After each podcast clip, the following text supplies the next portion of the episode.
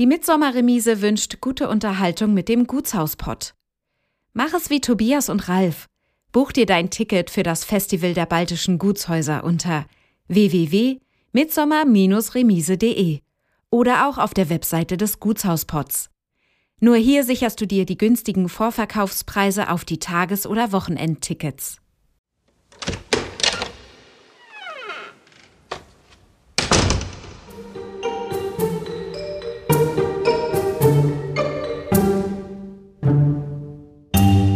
Die Bombeneinschläge fokussierten sich tatsächlich auch hier auf das Schlossgebäude selbst. Es ist einfach noch heute erschütternd zu sehen, was der Brand übrig gelassen hat. Die ersten Arbeiten bestanden darin, den Schutt herauszubringen.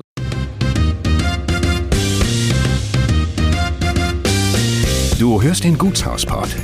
Geschichten aus denkmalgeschützten Gebäuden in Deutschland. Menschen und ihre Häuser. Zwischen Ideal und Wirklichkeit. Eine Podcast-Serie von Ralf und Tobias.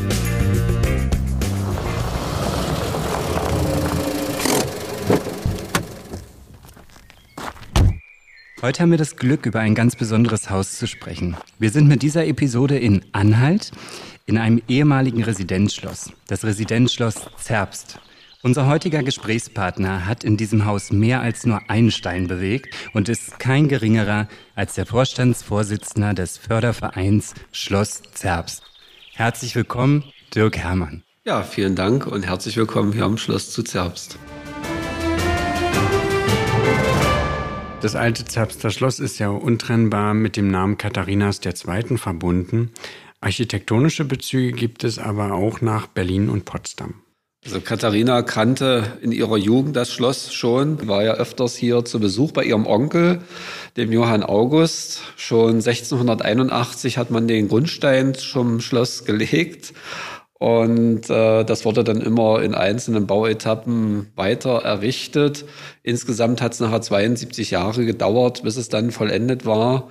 Und für einige Zeit hat sie ja hier im Schloss gewohnt, nachdem ihr Papa die Regentschaft übernommen hatte und bevor sie dann im Januar 1744 nach Russland abgereist ist. Im jüngsten Trakt des Schlosses, im Ostflügel und teilweise auch im Haupttrakt befanden sich ganz herausragende Räume, Sie wurden von dem königlich-preußischen Hofbildhauer Johann Michael Hoppenhaupt dem Älteren geschaffen, der in Diensten Friedrichs des Großen stand und der seine Spuren auch in den Schlössern in Berlin und Potsdam hinterlassen hat. Und das war hier in Zerbst schon ganz großartig, dass er hier gearbeitet hat. Wie und wann bist du das allererste Mal mit diesem Haus in Verbindung getreten? Ja, der Beginn war eigentlich zur Schulzeit. Meine Schule lag vis-à-vis -vis des Schlosses. Man sah eigentlich nur eine Ruine, aber man stellte sich ja auch vor, wie sah das ursprünglich mal aus. Und das war eigentlich so die Intention für das, was heute passiert hier am Schloss oder was in den letzten Jahren passiert ist. Es steht ja jetzt nur noch ein gewisser Teil von diesem Haus. Wie war der Eindruck, als du das damals vorgefunden hast? Das Haus war eigentlich in einem katastrophalen Zustand. Es war als Gebäude nicht mehr kenntlich. Die Fensterhöhlen waren leer. Es gab keine Türen. Dächer waren sowieso nicht da. Die Decken fehlten weitestgehend. Und vor allen Dingen war ein sehr abstoßender Zaun drumherum gebaut. Und es wuchsen riesengroße Bäume um das Gebäude, so dass es eigentlich wie ein Dornröschenschloss gewirkt hat zur damaligen Zeit. Es war aber auch wirklich ein Stück weit gruselig in der Schulzeit. Du warst als Junge hier, du hattest wahrscheinlich Abbildungen auch gesehen von der ganzen Anlage. Wie lange stand das leer? Also schlussendlich zur damaligen Zeit äh, waren es ja, ja weit über 30 Jahre, was das schon als Ruine stand, das Gebäude. Und zu DDR-Zeiten war es leider schwierig, überhaupt historische Ansichten des Schlosses zu bekommen oder äh, in Augenschein zu nehmen. Und insbesondere natürlich auch ähm, mit den Aspekten des Fürstenhauses. Sowas fand ja zu DDR-Zeiten sowieso nicht statt. Und durch diesen schlimmen Charakter wollte man das ja auch gar nicht publizieren. Und es gab also nur ganz, ganz wenige Aufnahmen, die mir dann bekannt wurden. Ich hatte dann weiter recherchiert und viele Privatpersonen hatten dann doch noch irgendwo was, sodass man die ursprüngliche Pracht des Residenzschlosses auch mal erkennen konnte. Und darauf basierend, das erinnere ich noch, hatte ich, ich glaube, es war die achte Klasse, da musste eine Speisekarte kreiert werden. Und da habe ich als Motiv das Schloss gezeichnet und dann natürlich die Speisekarte da auch mit einmontiert. Und das war eigentlich so die erste künstlerische Ambition im Kontext des Schlosses. Als du damals dich dann dafür entschieden hast, dich dieser Aufgabe zu widmen, wie, wie fühlte sich das an, als du das allererste Mal nicht nur das Schloss aus der gewohnten Perspektive gesehen hast, sondern auch betreten konntest, die Ruine? Da lagen natürlich ganz viele Jahre und noch ganz viele andere Ereignisse dazwischen. Zwischen dem ersten Betreten als Kind was gruselig und aufregend und alles auf einmal war. Und dann natürlich als mehr oder weniger frisch gewählter Vorsitzender des Fördervereins, um dann eben die Aufgaben, die wir uns als Ziel gesetzt haben, umzusetzen. Und dann wurde es natürlich auch nochmal ganz spannend, weil sich äh, sukzessive immer neue Aspekte ergaben und man neue Bereiche betreten konnte, die man vorher gar nicht gesehen hat, wo man also auch bauhistorisch noch ganz viele Dinge erkennen konnte, die man im Vorfeld gar nicht wusste, weil sie einfach nicht überliefert waren oder weil die Ruine nicht zugänglich war. Jetzt saniert ihr das Haus denkmalgerecht und revitalisiert das Gebäude. Was treibt einen da an? Nach der politischen Wende gab es sechs Rückführungsansprüche auf dieses Gebäude von verschiedenen Einrichtungen und natürlich auch vom abgedankten herzoglichen Haus. Und das zog sich knapp zehn Jahre hin dieser ganze Rechtsstreit, der dann von einer Institution zur nächsten Institution ging. Und dann wurde schlussendlich die Stadt Zerbst als Eigentümerin schlussendlich festgestellt. Und der Förderverein hat eine Nutzungsvereinbarung mit der Stadt und darauf basierend dürfen wir die Baumaßnahmen realisieren und äh, nutzen das Haus kulturell. Damit verbunden nochmal die Frage, war das Schloss eigentlich im Bewusstsein der Zerbster? Das kann ich klar mit Nein beantworten. Also das Schloss, äh, das hat eigentlich die DDR-Zeit geschafft, ähm, weil eben gar keine Informationen da war, dass es aus dem Bewusstsein der Bevölkerung raus war, mehr oder weniger. Und äh, das hatte dann auch noch eine Nachfolge durch diese Rückführungsansprüche, durfte ja auch niemand hier hinein. Es gab dann immer wieder Sicherungen, weil es ja doch mal Einbrüche gab und so weiter. Auch da wurde es vermieden, äh, dass die Bevölkerung irgendwie Kontakt mit diesem Haus hat. Und nach der Gründung des Fördervereins war es umso schwieriger, dieses Bewusstsein zu reaktivieren und die Leute zu interessieren für dieses Gebäude. Das war also auch ein Prozess, äh, der heute noch läuft. Ähm, es gibt ja auch Gegenstimmen, die gegen den Wiederaufbau oder gegen die Ausgestaltung dieses Gebäudes sind. Aber dieses Objekt gehört nun mal zu Zerbs. Es ist kunst- und kulturhistorisch unheimlich bedeutsam. Natürlich auch durch den Hintergrund Katharina II. von Russland und durch die Zerstörung der Stadt 1945 zu 80 Prozent ist das wenige, was wir heute noch an historischer Substanz haben, von ganz, ganz besonderer Bedeutung. Was waren die ersten Entscheidungen? Grundlegend äh, bedurfte es erstmal einer Basis, um überhaupt den Verein gründen zu können. Das war also ganz, ganz wichtig, weil da bin ich auch sehr akribisch. Jetzt so spontan irgendetwas machen, was nachher nicht funktioniert, ist absolut nicht mein Ding. Und ähm, dadurch, dass ich mit den beginnenden 1990er Jahren sehr aktiv und intensiv zur Baugeschichte des Schlosses und zu seinen Bewohnern recherchiert habe in verschiedenen Archiven Deutschlands, konnte ich sehr viele Aspekte aus der Bau- und Nutzungsgeschichte des Schlosses mehr oder weniger erwerben, was eine ganz, ganz wichtige Basis bildet äh, für die Vereinsarbeit. Denn nur wenn man weiß, was war da mal in verschiedenen Bereichen, in den Räumen, wie sah die Fassade aus, etc. pp., war es natürlich auch möglich, dann die Arbeiten zielgerichtet aufzunehmen und dann auch durchzuführen. Und schlussendlich bedurfte es dann noch ein Jahr Vorbereitung, wie man das auch mit dem Eigentümer der Stadt Zerbst in einen Kontext bringt. Was kann man machen? Die Abgrenzung zwischen Arbeitsaufgaben und Haftungen und solche Sachen, das war auch ganz, ganz schwierig, das irgendwie unter einen Hut zu bekommen. Und als das alles geklärt war, konnte dann in 2003 der Verein gegründet werden. Wenn du die ersten Schritte beschreibst mit der Gründung und wie schwierig das ist, warst du damit alleine? Hast du äh, Menschen getroffen, die die gleiche Idee hatten? Da ich ja gebürtiger Zerbster bin und mich natürlich lokal gut auskannte und schon immer geschichtlich interessiert war, also ich war zur damaligen Zeit schon viele Jahre stellvertretender Vorsitzender des Zerbster Heimatvereins und hatte auch darauf basierend schon viele Kontakte und da hatte ich mir äh, ich sag's mal, den späteren Vorstand, zum Glück haben alle Ja gesagt, dann auch um mich geschaut und wir haben gemeinsam äh, in der Runde, wir waren damals zu fünft, dann auch tatsächlich dieses ganze Vorhaben mit vorbereitet. Und da hatte ich dann auch ganz absichtlich verschiedene Berufsgruppen ausgewählt, sodass ich aus allen Aspekten auch Informationen bekam, die ja dann auch bei solcher Vereinsgründung eine ganz wichtige Rolle spielen. Und das hat gut geklappt, ja. Hat aber viel Zeit gebraucht. Wir konnten seit der Gründung äh, bis heute 250 Mitglieder akquirieren, die uns hier manche passiv, manche aktiv, manche sehr aktiv bei den Arbeiten unterstützen. Ja, und das freut mich sehr für die kleine Stadt Zerbst. Ein so großer Verein ist schon was Herausragendes. Was war baulich die erste Maßnahme?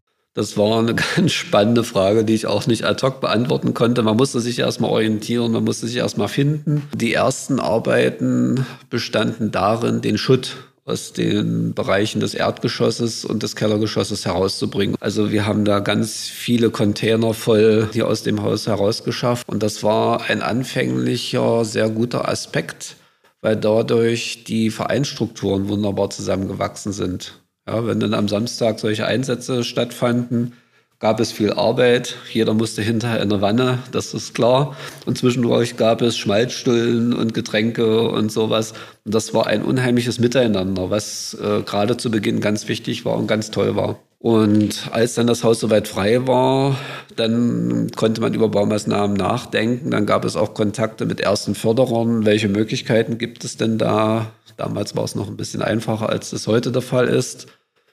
Und schlussendlich konnten wir zwei Jahre nach Vereinsgründung dann schon mit Baumaßnahmen hier am Schloss beginnen.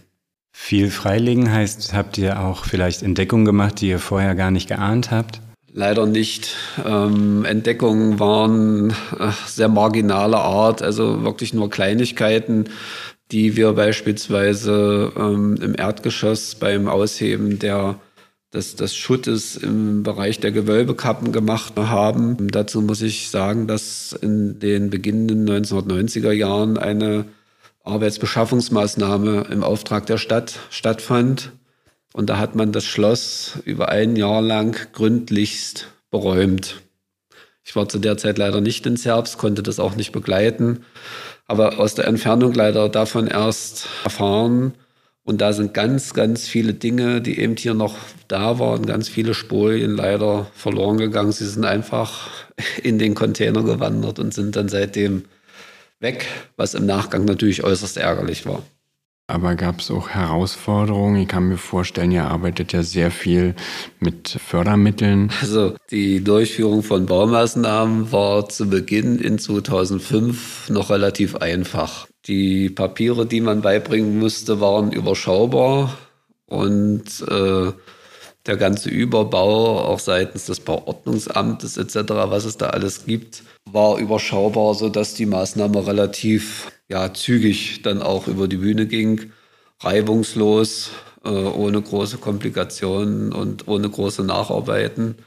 Das hat sich aber im Laufe der Jahre so stark in Mehrarbeit entwickelt, ähm, dass es heute kaum mehr eine Freude ist, solche Maßnahmen durchzuführen, die aber natürlich essentiell notwendig sind.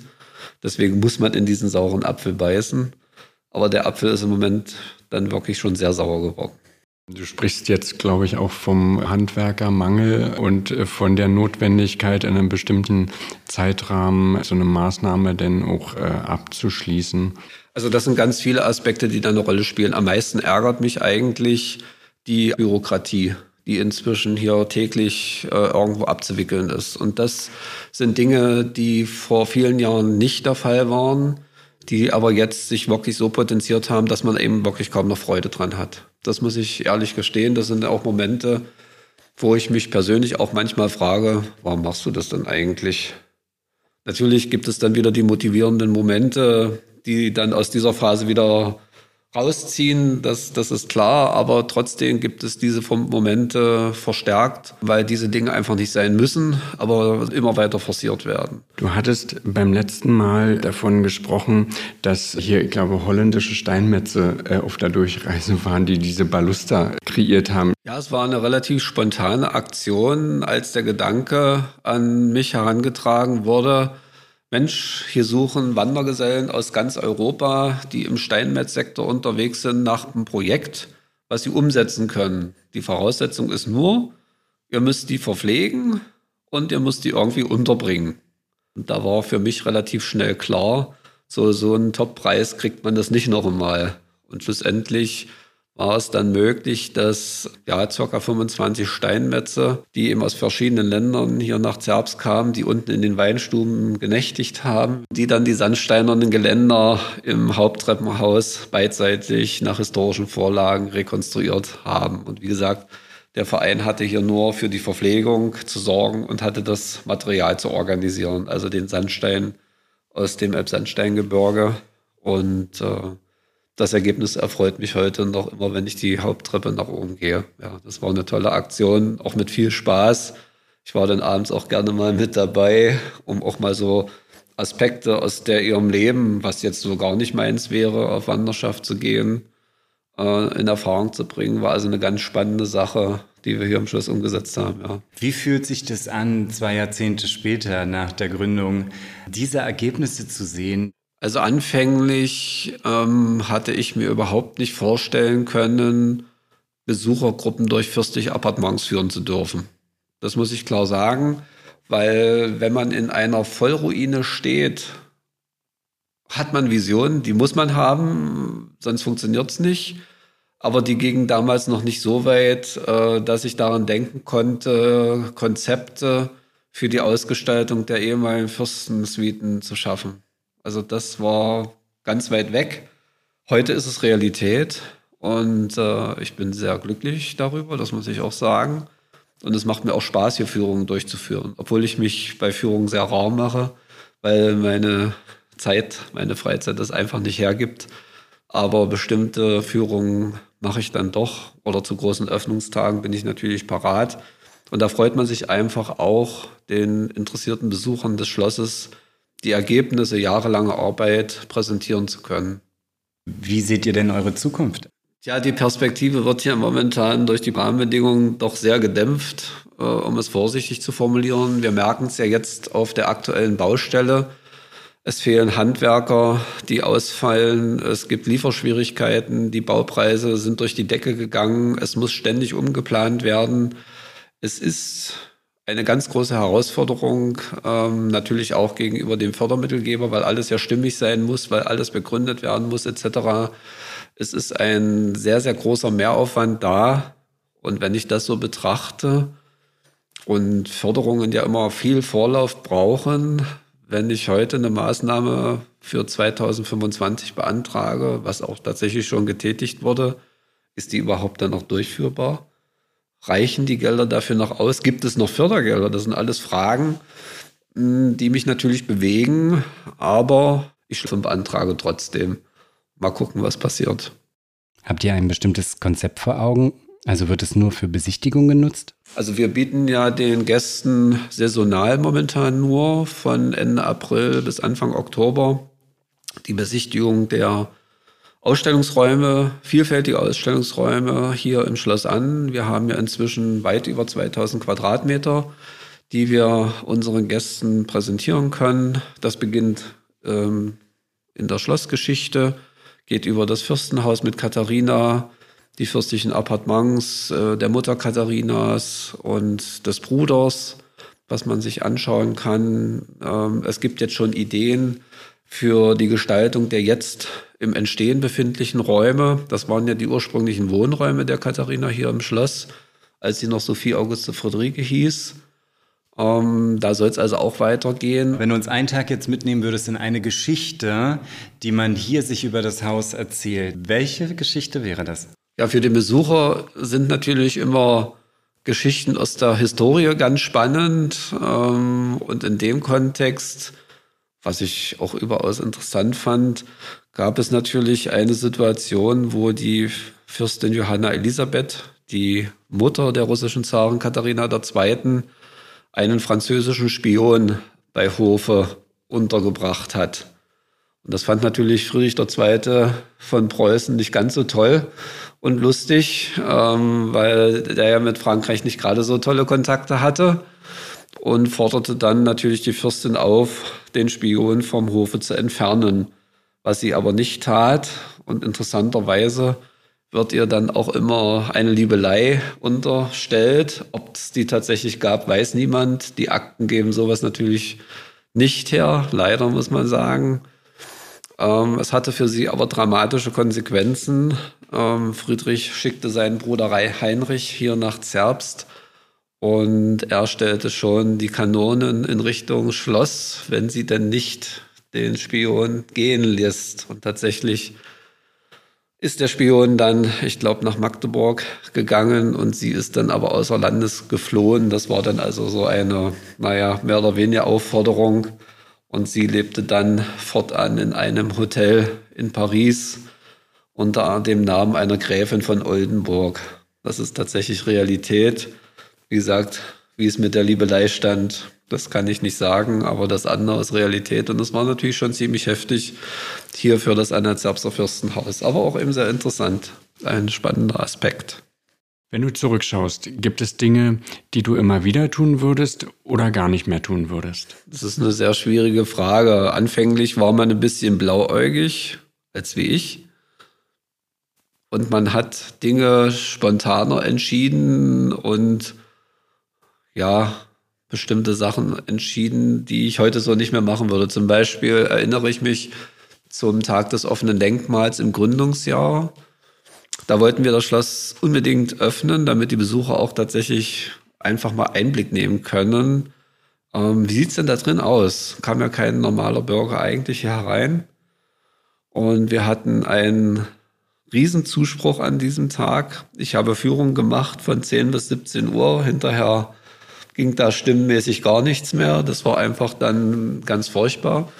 Das Problem war aber, äh, zu dem Zeitpunkt war das Schloss noch eine Vollruine. Man konnte nur ähm, im Bereich des Kellers ein bisschen was anschauen und im Bereich des Erdgeschosses. Und es konnte aber jederzeit bei diesen Führungen mit massenhaften Andrang, konnte jederzeit von oben ein Stein runterfallen oder irgendwelche sonstigen Dinge einstürzen. Und das äh, hatten wir damals sehr gut ausblenden können. Das würde ich heute keinesfalls mehr tun. Also das war wirklich abenteuerlich, aber ähm, wir konnten zu dem Zeitpunkt ganz riesiges Interesse wecken. Das war schon wichtig. Und natürlich gab es auch Lernprozesse. Die Baumaßnahmen waren große Herausforderungen und immer wieder lernte man dazu. Ähm, auch jetzt noch in neuerer Zeit, wie baut man zum Beispiel ein neues Gewölbe? Waren wir natürlich, ich musste das nicht machen. Aber trotzdem war es ja spannend, äh, sowas zu begleiten. Und das war natürlich auch ein großer Erfahrungsgewinn und es hat geklappt. Und den Interessierten ist aber auch nichts passiert. So eine Vorkommnis hatten wir hier nicht. Ein bisschen Glück muss man auch haben, einfach. Ja. Aber es blieb damals nichts anderes übrig. Ein Jahr später sah das äh, schon ganz anders aus. Ähm, da haben wir also auch gerade hier im Saal dann äh, große Abspannungen gemacht, so von was es an Baugerüsten gibt, gibt es immer solche Netze dran. Da haben wir ganze Abspannungen gemacht, dass also tatsächlich auch nichts von oben herunterfallen kann, weil der Saal dann auch schon für kulturelle Veranstaltungen gedient hat. Ähm, es gab dann auch schon die ersten Konzerte, Vereinsabende, Lesungen etc. Wir sitzen ja jetzt hier auch in einem wunderschönen Raum. Äh, die Sonne strahlt rein und vor 20 Jahren hätte doch nie jemand gedacht, dass es diese Möglichkeit überhaupt in der Zukunft dann gibt. Das stimmt. Also das wäre hier oben wirklich jeglicher Illusion irgendwo gewesen, in diesem Bereich zu sitzen. Aber wie gesagt, unten im Saal, da waren die ersten Veranstaltungen auch abenteuerlich. Ich erinnere mich an den ersten Schlossabend. Auch damals kam man schon sehr gut gekleidet. Die Fensterhöhlen waren offen und es gab ein Gewitter. Und die festlich gekleideten Damen und Herren auf der Westseite saßen dann mal 20 Minuten im Regen. Sie saßen mit Schirm an Tisch. Es wird heute noch davon erzählt, weil wir auch Wiederholungsgäste logischerweise haben. Es war auch ein interessanter Aspekt, den man heute niemandem mehr zumuten kann. Aber damals war das überhaupt kein Problem und die Leute freuten sich einfach, ein Fest im Schloss zu erleben. Das war was ganz Besonderes. Die Pläne, die wachsen ja wahrscheinlich immer wieder auch weiter. Was wurde bislang äh, schon geschafft? Worauf kann man jetzt besonders stolz sein? Welche Aufgaben stehen jetzt noch in der nächsten Zeit jetzt an? Wie ist der Stand des Projekts? Also die, die wichtigsten oder die Kernaufgaben bestehen ja einerseits darin, die historische Substanz zu bewahren durch äh, den Einzug von Decken, das Aufbringen von Dächern etc.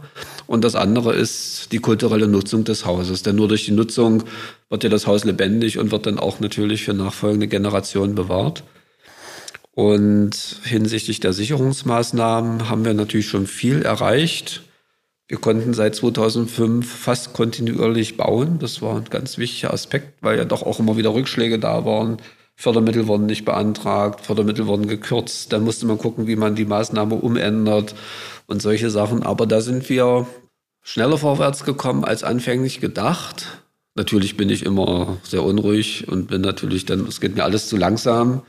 Aber man muss ja immer die Rahmenbedingungen betrachten. Und äh, ich weiß nicht, wie viele Initiativen sich um einen Euro bewerben. Das darf man nicht vergessen. Und wenn wir ähm, jetzt schon über 20 größere Maßnahmen durchgeführt haben, ist das schon ein ganz, ganz großer Erfolg, den wir eigentlich verzeichnen äh, können. Und das freut mich sehr. Und der, die andere Geschichte ist eben die Ausgestaltung der Räume. Und auch da sind wir ganz gut ähm, vorwärts gekommen. Wie gesagt, es gibt Bereiche zur Schlossgeschichte, zum Fürstenhaus. Im letzten Jahr konnten wir eine neue Dauerausstellung eröffnen, die sich auch mit den Baumeistern und Künstlern des Schlosses beschäftigt.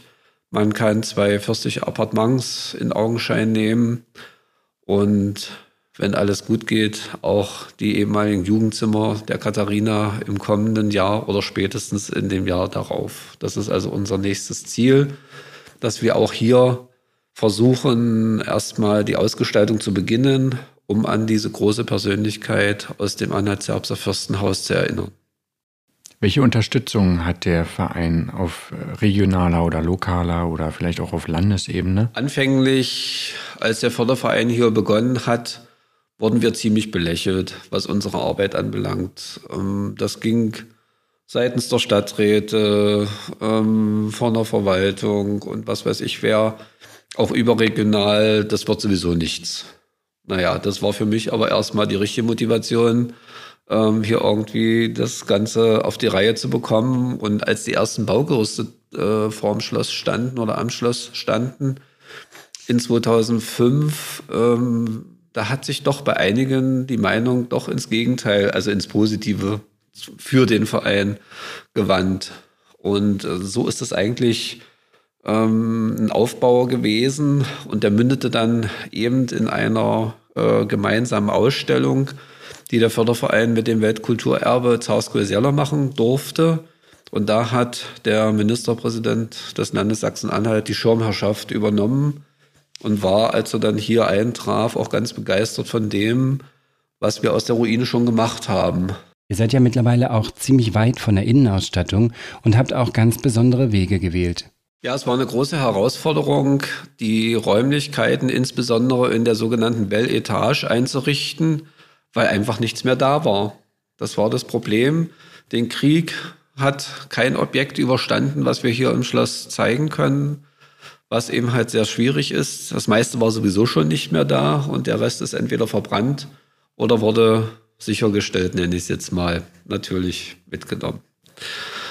Es gibt aber glücklicherweise ein Schlossinventar aus dem Ende des 18. Jahrhunderts, was sehr klar aussagt, was in welchen Räumen. Und das ist für mich der Leitfaden, um Konzepte zu entwickeln, wie die Räumlichkeiten des Appartements in Analogien ausgestaltet wird. Wir können jetzt keine Barockmöbel anschaffen etc. Das kann der Förderverein finanziell gar nicht leisten. So muss man einfach schauen, wie kann man dem Besucher trotzdem zeigen, was es für ein Raum war, welche Funktion er hatte und das mit möglichst einfachen Mitteln. Und da kann man halt äh, ähnliche Möbel anschaffen. Es gibt inzwischen zahlreiche Porträts, die aus anderen Museen und Schlössern stammen, von denen wir Kopien bekommen haben. Das heißt Digitalisate. Und dann haben wir mal noch einen ganz, ganz anderen Weg gewählt, indem wir zwei Räume nach historischen Vorlagen visualisiert haben. Die Vorlagen dienten also dazu, die Wände zu gestalten. Das muss man sich so vorstellen, dass man die Fotografien ähm, einbaut. Das sind ja immer nur bestimmte Raumbereiche, die äh, fotografiert wurden. Dann daraus ein Wandkonzept entwickelt, das Ganze dann in Originalgröße ähm, herstellt und anschließend gedruckt wird auf eine Folie. Und die Folie wird dann im Raum verklebt, sodass man dann auch in dem historischen Raum steht, so wie er bis zur Zerstörung 1945 in Ähnlichkeit ausgesehen hat. Die Zerstörung 1945. Kannst du uns noch mal ganz kurz dazu etwas sagen, wie das zu so einem kurz vor knapp drastischen Schicksal führen konnte? Ja, Zerbst hat wirklich ganz großes Pech gehabt ähm, kurz vor Kriegsende am 16. April 1945 zu 80 Prozent zerstört zu werden. Viele Menschenleben waren damals zu beklagen. Und das Schloss war leider für die Amerikaner, die den Bombenangriff ähm, durchgeführt haben, ein Anflugspunkt, weil es das größte Gebäude der Stadt war. Und nach den ersten Bombenabwürfen lag die Rauchwolke mehr oder weniger über der Stadt. Aber das Schloss guckte dummerweise noch heraus und diente damit als Anflugspunkt. Und die Bombeneinschläge fokussierten sich tatsächlich auch hier auf das Schlossgebäude selbst und auf den Schlossgarten. Das war natürlich sehr dramatisch. Und damit war all das, was viele Hände im 17. und 18. Jahrhundert geschaffen haben, innerhalb von drei Tagen vollständig zerstört. Das Schloss brannte lichterloh. Es war genug da, was brennen konnte. Äh, das ganze Interieur, das Dach, die, die Deckenbalken etc. Da hatte das Feuer reichlich äh, Masse, was also hier verbrennen konnte. Und das ist einfach äh, noch heute erschütternd zu sehen, was der Brand übrig gelassen hat. Es stand ja eigentlich nur noch die Außenfassade. Ähm, Zwischenwände gab es natürlich auch noch ein paar, aber vom eigentlichen Interieur ähm, war so gut wie eben nichts mehr vorhanden. Und ähm, so viele Jahre, so viele Jahrzehnte nach diesem Ereignis beschäftigen wir uns heute immer noch mit diesem Gebäude, machen das gerne, gar keine Frage.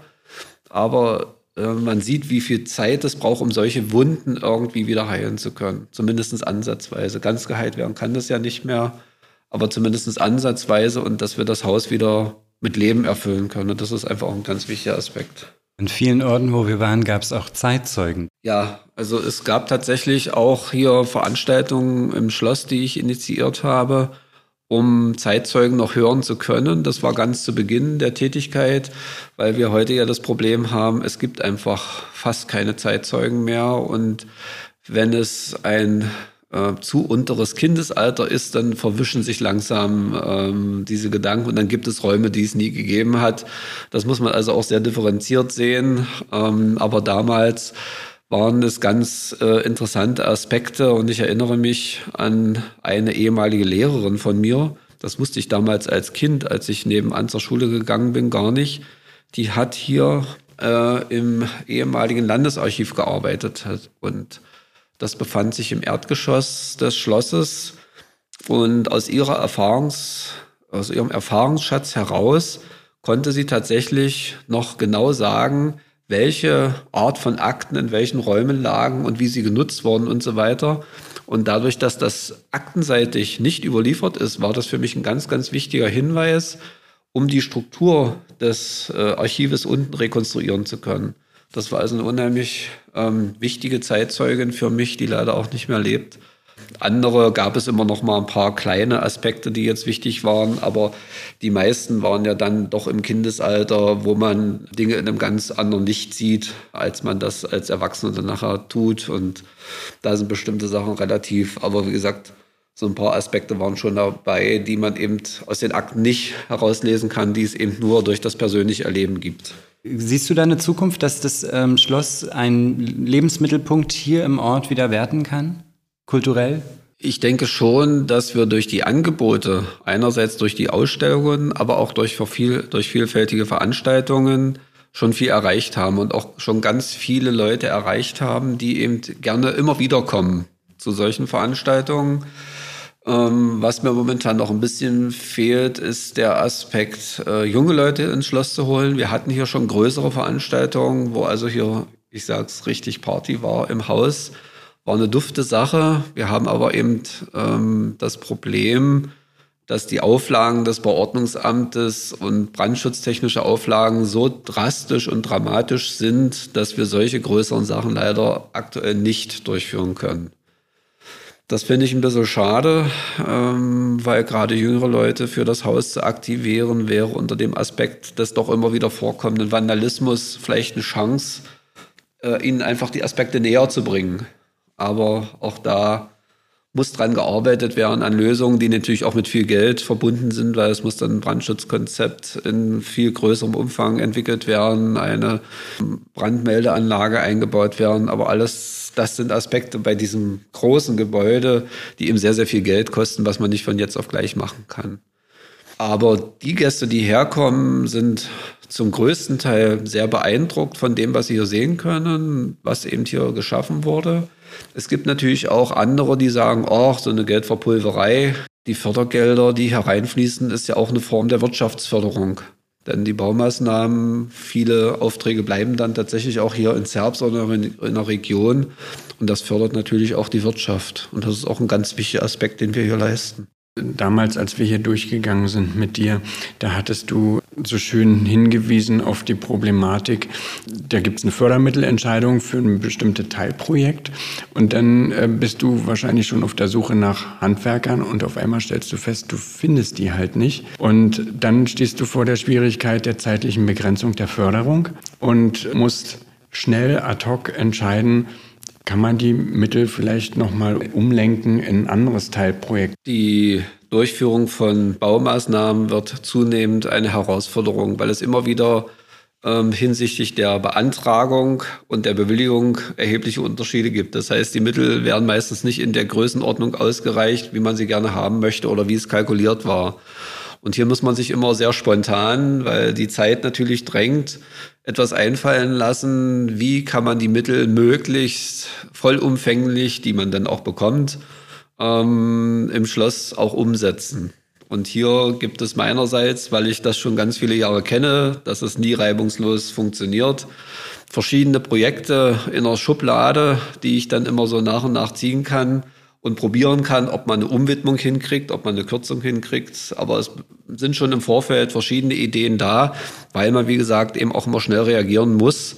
Und dann kann man einfach immer nur hoffen, dass der Fördermittelgeber oder die Fördermittelgeber hier mitspielen und dann die Maßnahme unter den neuen Aspekten auch umgesetzt werden kann. Aber es ist jedes Mal eine ganz große Herausforderung, weil eben halt die Zeit im Nacken steht und wie aktuell eben halt ähm, die Handwerker nicht so ganz äh, schnell zur Verfügung sind und auch die Materialien nicht so sehr gut zur Verfügung stehen. Ja. Beispiel, wir wollten den mittleren Salit des Ostflügels, das ist also der mittlere Teil, der auch besonderen Bauschmuck trägt und auch Balustraden mit Figuren und Vasen, der sollte saniert werden. Inzwischen war es dann schon der fünfte Anlauf. Immer wieder hat es nicht funktioniert, weil die Mittel nicht reichen. Aber hier ist es so, dass man diese Maßnahme nicht aufteilen kann. Das geht einfach bautechnisch leider nicht. Und somit musste das Geld, weil es nur einmal da war, in was anderes fließen. Und schlussendlich hatte ich schon ein Projekt auch in der Schublade, das da hieß Fenster und Türen nach historischem Vorbild. Das konnte ich dann noch beantragen und unwidmen. Das haben zum Glück auch alle mitgespielt soweit. Und in der Folge haben wir jetzt im Erdgeschoss und in der ersten Etage des Ostflügels sowie in der Eingangshalle jeweils historische Fenster und auch Doppelflügeltüren drin, die das Ambiente des Schlosses ähm, wesentlich aufwerten und die es uns auch viel, viel einfacher machen, hier Ausstellungen in den Bereichen auszuführen. Es gibt eine Webseite von dem Förderverein und man kann Mitglied werden. Mitglieder sind für den Verein natürlich eine ganz, ganz wichtige Basis, denn nur wenn wir darstellen können, dass doch eine Menge an Mitgliedern hinter uns stehen, dann begreifen auch die Fördermittelgeber, ja, da steht großes bürgerschaftliches Engagement dahinter, da ist viel Potenzial da, um ein so großes Projekt. Es ist ja wirklich äh, eigentlich in der Freizeit kaum mehr handelbar, ähm, umzusetzen. Und natürlich konnten wir auch in den letzten Jahren zeigen, dass die Mitgliedschaft natürlich unter der Führung des Vorstandes, das ist natürlich klar, da muss ja auch sehr viel entschieden werden, konnte viel umgesetzt werden und realisiert werden, was auch sichtbar ist, was auch belegbar ist ähm, an der Stelle. Und hier sind die Mitglieder natürlich ganz wichtig. Die Mitglieder sind aber auch unheimlich wichtig, was die Durchführung von großen Öffnungstagen anbelangt, die dann hier Aufsicht machen. Die haben ja teilweise auch Catering dann dabei und sowas. Das muss alles mit begleitet werden. Die Veranstaltungen müssen vorbereitet werden etc. Und da ist einfach jede helfende Hand gefragt. Und da kann man sich natürlich auch als Mitglied immer wieder aussuchen, was möchte ich eigentlich gern tun? Möchte ich jetzt gerne Führung machen? Möchte ich Aufsicht machen? Möchte ich mich bei Veranstaltungen einbringen? Oder wir haben so ein Hochzeitsteam, weil Schloss Zerbst ja auch Ort für Trauung ist, also eine Außenstelle des Standesamtes der Stadt Zerbst ist. Und da kann sich jeder nach seinen Wünschen was aussuchen, was den Verein nach vorne bringt. und wir haben allerdings auch viele passive Mitglieder, aber auch das ist eben, wie gesagt, wichtig, um nach außen darzustellen, die stehen dahinter, die sind durch ihre Mitgliedschaft, zeigen sie ja auch, dass sie hinter den Zielen des Fördervereins stehen.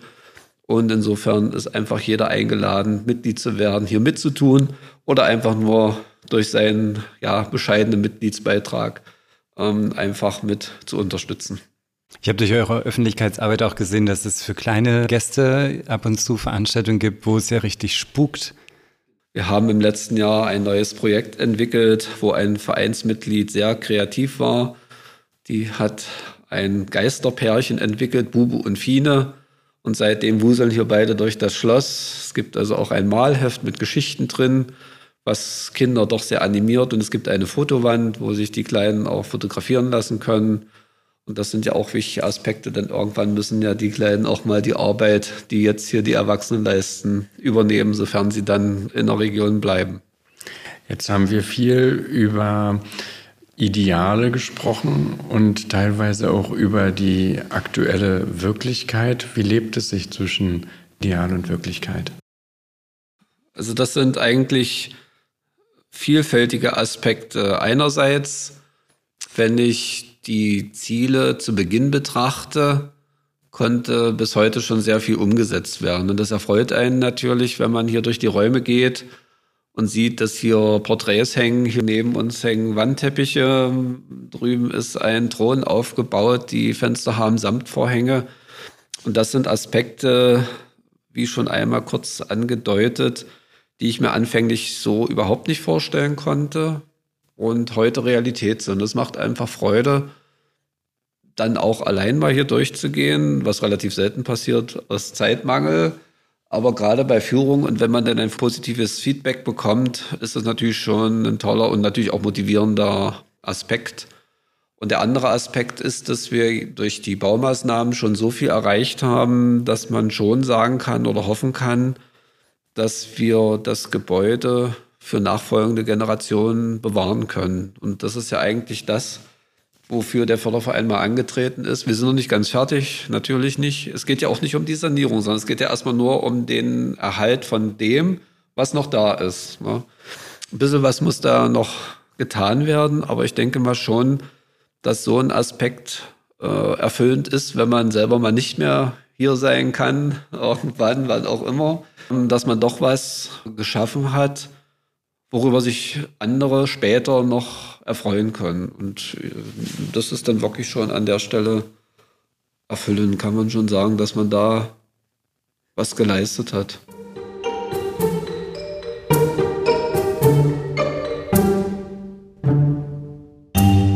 Schön, dass du unseren Podcast gleich bis zum Ende gehört hast. Wenn dir dieser Podcast gefallen hat, hinterlass uns gerne eine 5-Sterne-Bewertung in deiner Podcast-App. Und wenn du mehr von diesem Gutshauspod hören möchtest, dann abonniere gleich hier unseren Podcast und unseren YouTube-Kanal. Wir freuen uns auf dich. Bis bald.